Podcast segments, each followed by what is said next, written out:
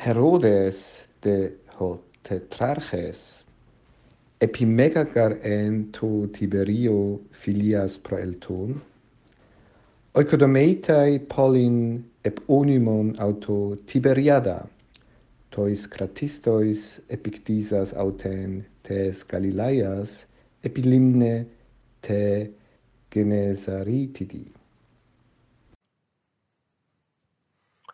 En écoutant Flavius Joseph, nous pourrions penser que la ville de Tibériade serait nommée d'après l'empereur Tibère.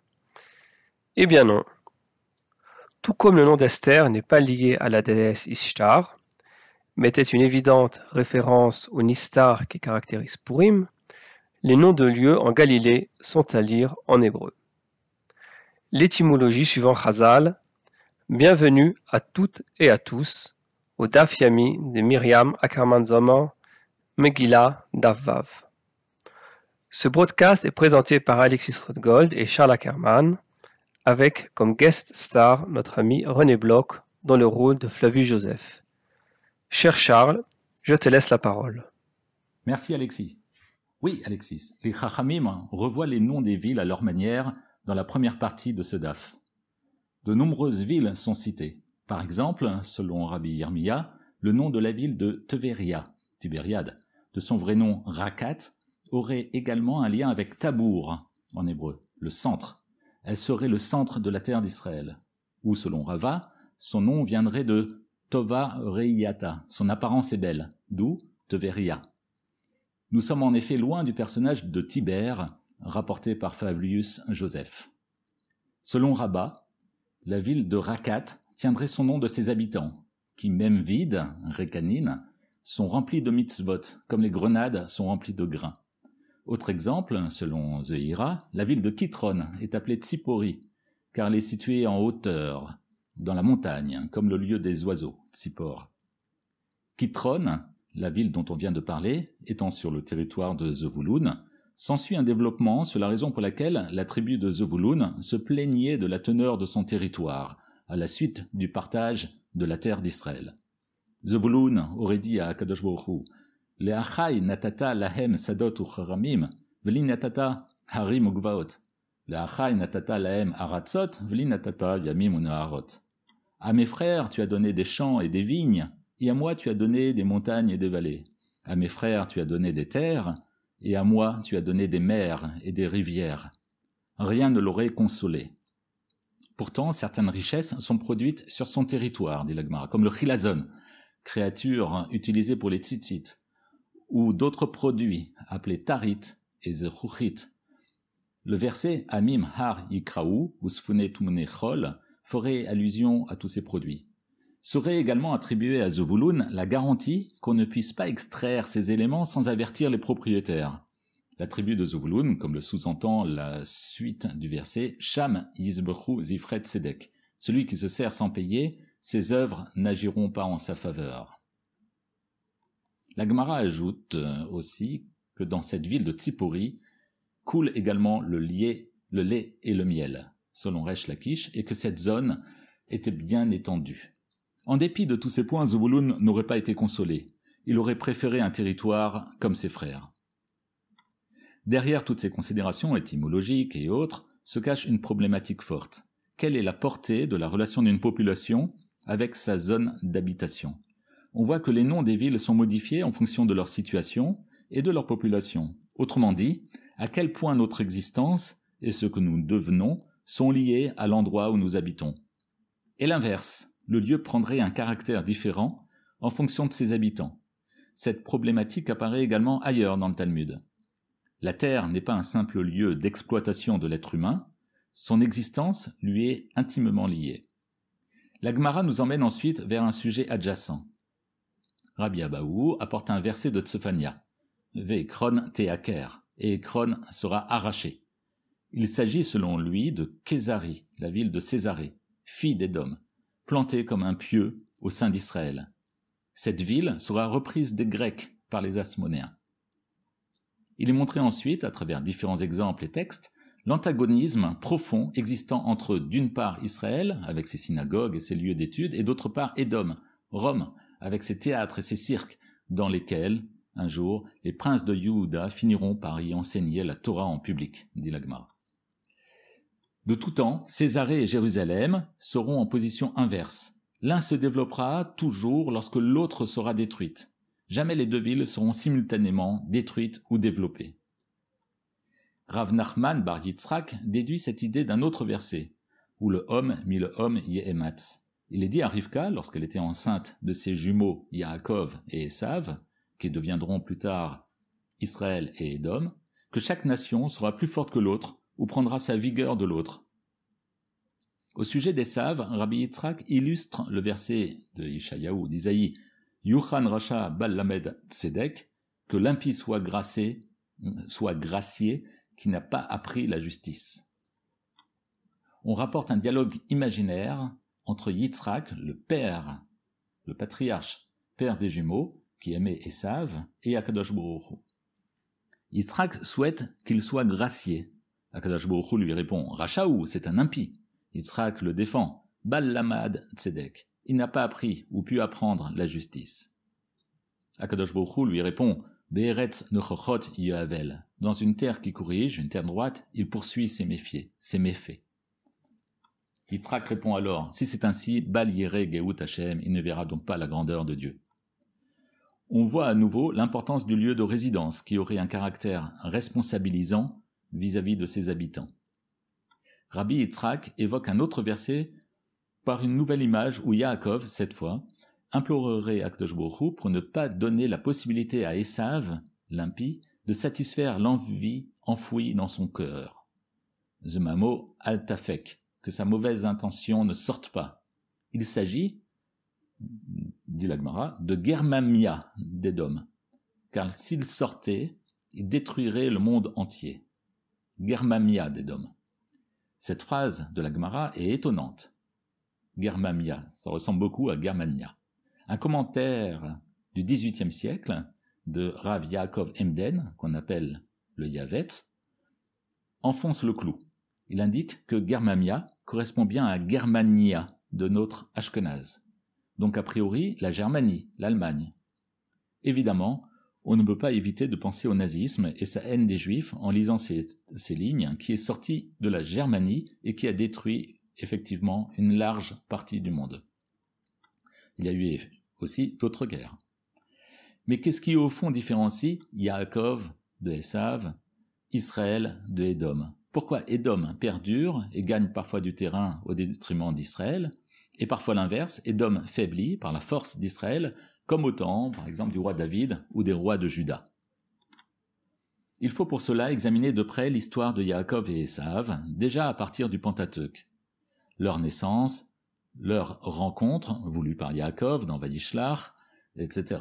Ce serait trop long ici pour examiner les différences qui créent un si fort antagonisme, mais énonçons quelques pistes. En premier lieu, il faut sortir d'un schéma naïf dans lequel nous identifierons un personnage mauvais, Esav, face à un bon Yaakov. On voit bien que ce n'est pas le cas.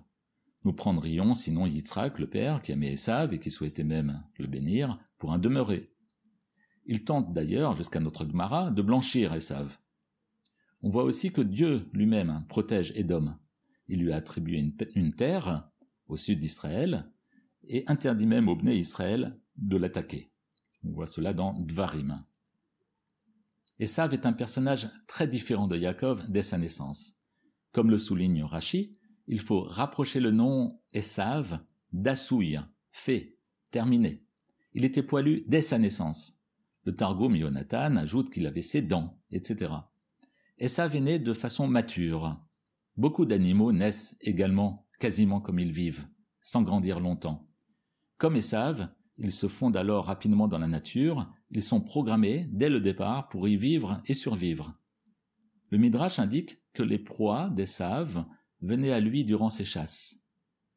Il avait effectivement une maîtrise forte de la nature, une telle maîtrise que sa relation au monde s'établissait sans difficulté aucune. Cela induit une autre relation au monde, une perspective de vie différente qui a séduit Yitzhak. En général, c'est au contraire par les difficultés liées à son développement, à la rencontre avec le monde, que la personnalité d'un enfant s'élabore. Visiblement, Esav méprise les valeurs qui ressortent de ce rapport plus rugueux au monde. C'est peut-être cet, cet, aspect d'Esav qui pousse Rabbi Yitzhak, dans la suite de cette Gemara, à souligner que la Torah ne peut s'acquérir qu'avec l'effort. Im yomar adam yagati v'lo matzati al ta'amen. Lo yagati umatzati al ta'amen, yagati umatzati ta'amen. Hanemile bedivre Torah. Aval, b'masa umatan, siata u min shmaya. Torah lo amran ela l'chadode. Aval, lokme girsa, siata min shmayahi. Si quelqu'un te dit, j'ai fait des efforts et n'ai rien trouvé, ou réussi, ne le crois pas. Je n'ai pas fait d'efforts et j'ai trouvé, ne le crois pas. J'ai fait des efforts et j'ai trouvé, crois-le. De quoi parle-t-on? De Divrei Torah. Mais dans le commerce, cela ne dépend que de l'aide du ciel. Et ce qu'on dit ici pour les Divrei Torah ne concerne que le travail d'affinage, de maturation de la pensée. Mais lorsqu'il s'agit uniquement d'établir une version, un texte, c'est-à-dire d'élaborer un travail qui demande moins de finesse, moins de profondeur, alors dans ce cas aussi, cela ne dépend que de l'aide du ciel.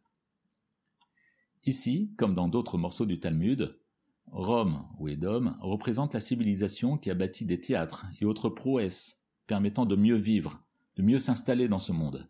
Ici comme ailleurs, on montre que ce rapport au monde est stérile sur le plan de la Torah. L'œuvre de Rome n'a pas été réalisée dans un but louable de recherche existentielle, mais le tzorer atzmechem asitem, vous avez agi uniquement de façon égocentrée, nous dit par exemple la Gemara au début d'Avodazara, à propos de Rome. Comme dit notre Gemara ici, Esav, et plus tard Edom et Rome, sont pleins d'atouts face au monde, mais ne parviennent pas à s'échapper d'une posture déviante. C'est la raison pour laquelle Esav est même considéré, comme dans Kiddushin 18, comme un Israël Meshumad ou Moumar, c'est-à-dire opérant de lui-même une déviance. En Égypte, Yaakov dit à Pharaon que sa vie a été difficile. Me'at veraim hayu etc. Selon le Netziv, Yaakov, ici, veut indiquer à Pharaon que malgré tous les mauvais épisodes de sa vie, il est devenu riche et que ses richesses proviennent directement de sa relation particulière à Akadosh Baruch Yaakov se frotte à un destin difficile dans ce monde et prend parfois des chemins tortueux, Vaya Gveni Zefa Maïm, il m'a supplanté par le talon deux fois, dit Esav. Et malgré tout, Yaakov, par sa façon d'aborder le monde, parvient à ériger le peuple d'Israël qui recevra la Torah. On assiste donc bien à un antagonisme dans la posture vis-à-vis du monde, la posture de Yaakov et la posture de Esav. La Gemara évoque ensuite la posture que nous pouvons adopter vis-à-vis des Rechaïm, en général, dans différentes circonstances. Puis nous arrivons alors à la Mishnah suivante et je repasse le micro à mon cher ami Alexis. Merci Charles. Dans le bas de la deuxième page, il y a un nouveau midrash qui peut nous ramener à notre thème de Purim, plus spécifiquement Comment se comporter lorsque nous sommes dans une année embolismique avec deux mois de Hadar, comme c'est le cas cette année Voici la Mishnah. Première phrase. Karo et Megillah Badar Arishon, Velitavra Ashana, Korinota Badar Sheni. La Megillah est élue le premier Hadar et soudain, l'année devient embolismique et nous avons un deuxième mois de Hadar. Alors, nous lisons de nouveau la Megillah au deuxième Hadar. Deuxième phrase de la Mishnah. En ben Hadar arishon ou matanot levionim. Entre le premier Hadar et le second, les points communs sont la lecture de la Megillah et les dons aux pauvres. Nous avons fini avec la Mishnah. La raison de refaire le don aux pauvres, Matanot Levionim, est que les nécessiteux accouraient à la synagogue lorsqu'on y lisait la Megillah, et qu'il ne faut pas les décevoir. Les deux mitzvot sont donc inséparables. Ce qui nous intéresse particulièrement est la discussion en bas de page à savoir si Purim doit être fêté le premier ou le deuxième Hadar. Pour cela, nous citons le Megillat Esther, chapitre 9, versets 20 et 21. Mordechai mit par écrit ces événements et expédia des lettres à tous les Juifs, proches ou éloignés, dans toutes les provinces du roi Achashverosh, leur enjoignant de s'engager à observer, année par année, Bechol Shana Veshana, le quatorzième jour du mois de Hadar et le quinzième jour. Nous allons donc expliquer l'expression Bechol Shana Veshana. Amar Rabbi Yochanan, Ushnehem Mikra Echad Darshu, Bechol Shana Veshana. Nous avons donc une discussion entre deux rabbins sur l'expression Bechol Shana Veshana. Rabbi Eliezer ben Rabbi Yossi Savar. Bechol Shana Veshana, Makol Shana Veshana, Adar Hasamuch Lishvat, Afkan, Adar Hasamuch Lishvat. Pour Rabbi Eliezer, fils de Rabbi Yossi, année par année, le mois de Hadar étant adjacent tous les ans au mois de Shvat, ici aussi, Hadar sera adjacent au mois de Shvat. Rabbi Shimon ben Gamliel Savar. Nous allons donc écouter la deuxième opinion de Rabban Shimon ben Gamliel. Rabban Shimon ben Gamliel Savar, Bechol Shana Veshana, Ma Kol Shana Veshana, Adar Hasamuch Nissan, Afkan, Adar Hasamuch Nissan. Pour Rabban Shimon ben Gamliel, Bechol Shana Veshana signifie que Adar est adjacent au mois de Nissan tous les ans. Donc ici aussi, Adar sera adjacent au mois de Nissan. Nous avons donc compris, le mois de Hadar est précédé par le mois de Shvat et est suivi par le mois de Nissan. Il faut donc savoir si on va le fêter adjacent au mois de Shvat ou adjacent au mois qui le suit, le mois de Nissan. En